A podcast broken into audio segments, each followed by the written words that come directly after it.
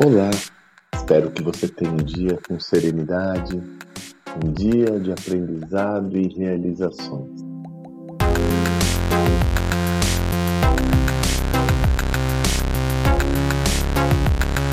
Ao longo dos últimos anos, algumas frases se transformaram até em clichês, de tão é, comentadas, principalmente no ambiente empresarial, ou melhor, sobretudo no ambiente empresarial. Né?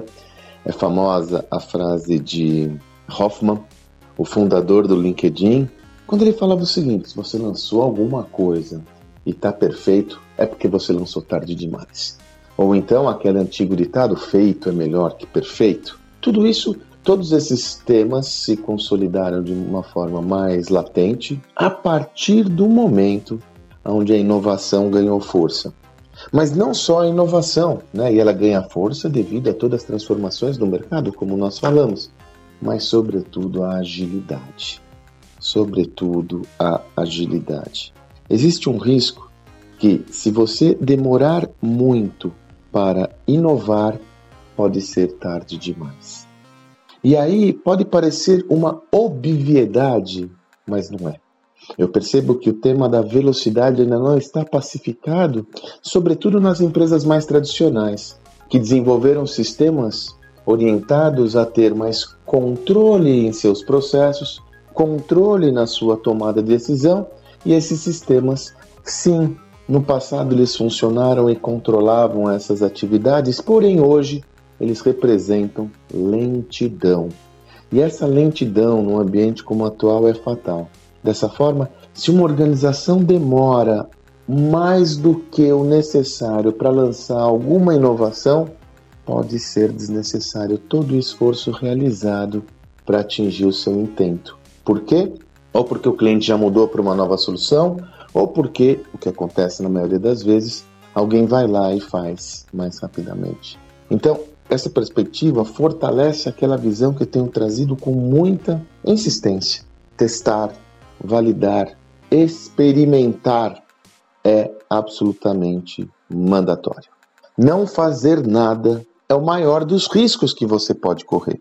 E não tente se certificar, não tente ter a máxima precisão de que a inovação que você planeja vai dar certo. É impossível, porque senão não seria uma inovação. Lembra, eu comento toda hora esse exemplo. Jeff Bezos, quando lançou o Fire, foi um dos maiores fracassos da história corporativa.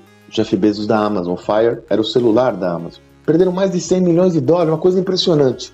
Tentaram durante seis meses, inclusive, esse projeto. No meio da crise, numa, num call com analistas financeiros, um dos analistas financeiros pergunta: Jeff, quando é que o Fire vai dar certo? E ele responde: Não faço a mínima ideia. Se eu soubesse, não seria uma inovação. É claro que você não deve assumir riscos desnecessários. É claro que não estamos aqui diante de um contexto onde a organização vai perder milhões de dólares. Não é sobre isso que eu estou falando, mas é sobre você ter uma mitigação de riscos no tamanho proporcional certo que não limite nem impeça a velocidade do lançamento da sua inovação. Porque senão você vai ser alvo fácil de concorrentes que farão essa nova possibilidade mais rápido que você.